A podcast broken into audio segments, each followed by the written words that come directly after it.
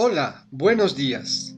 Los saludo con el gusto de siempre y deseo que hoy, al finalizar la semana laboral, hayas recogido frutos abundantes.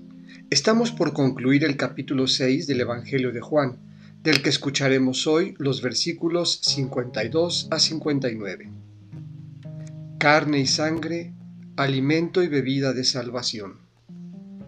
Del Evangelio según San Juan. En aquel tiempo, los judíos se pusieron a discutir entre sí, ¿cómo puede éste darnos a comer su carne?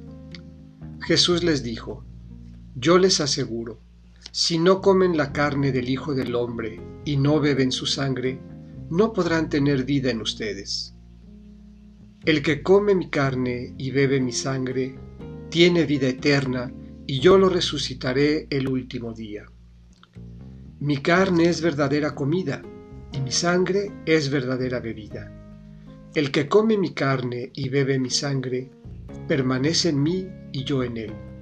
Como el Padre, que me ha enviado, posee la vida y yo vivo en él. Así también el que me come vivirá por mí. Este es el pan que ha bajado del cielo.